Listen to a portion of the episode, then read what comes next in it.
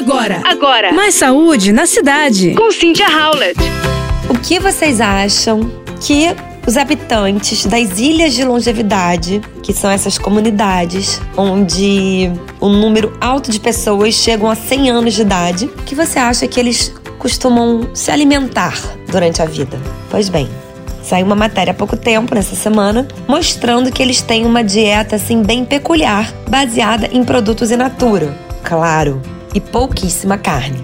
Isso é o que conta o jornalista americano Dan Butner, que é autor do livro The Blue Zones American Kitchen, a cozinha americana das zonas azuis. Ao longo da sua carreira, ele estudou os padrões de vida das pessoas das chamadas zonas azuis, as regiões com as populações mais longevas e saudáveis do mundo.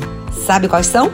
Quer saber quais são elas? Okinawa, no Japão, Sardenha, na Itália, Icária, na Grécia, Nicoya, na Costa Rica e a comunidade adventista do sétimo dia, em Loma Linda, na Califórnia. Nesses locais, as taxas de obesidade e diabetes são inferiores a 5%. As pessoas vivem cerca de 10 anos a mais que o americano médio e gastam menos dinheiro com a saúde. E, portanto, a pergunta que não quer calar: como eles atingem essa longevidade extraordinária? Claro, nunca é uma coisa só, mas um conjunto de fatores que se apoiam mutuamente que mantém as pessoas fazendo as coisas certas e evitando as erradas por tempo suficiente para não desenvolver doenças crônicas. Essencialmente, eles vivem em ambientes que tornam inevitáveis as escolhas saudáveis. O açúcar também é um ingrediente raro. Quanto às bebidas, água, chás de todos os tipos, café preto e vinho estão na rotina das pessoas que vivem até os 100 anos.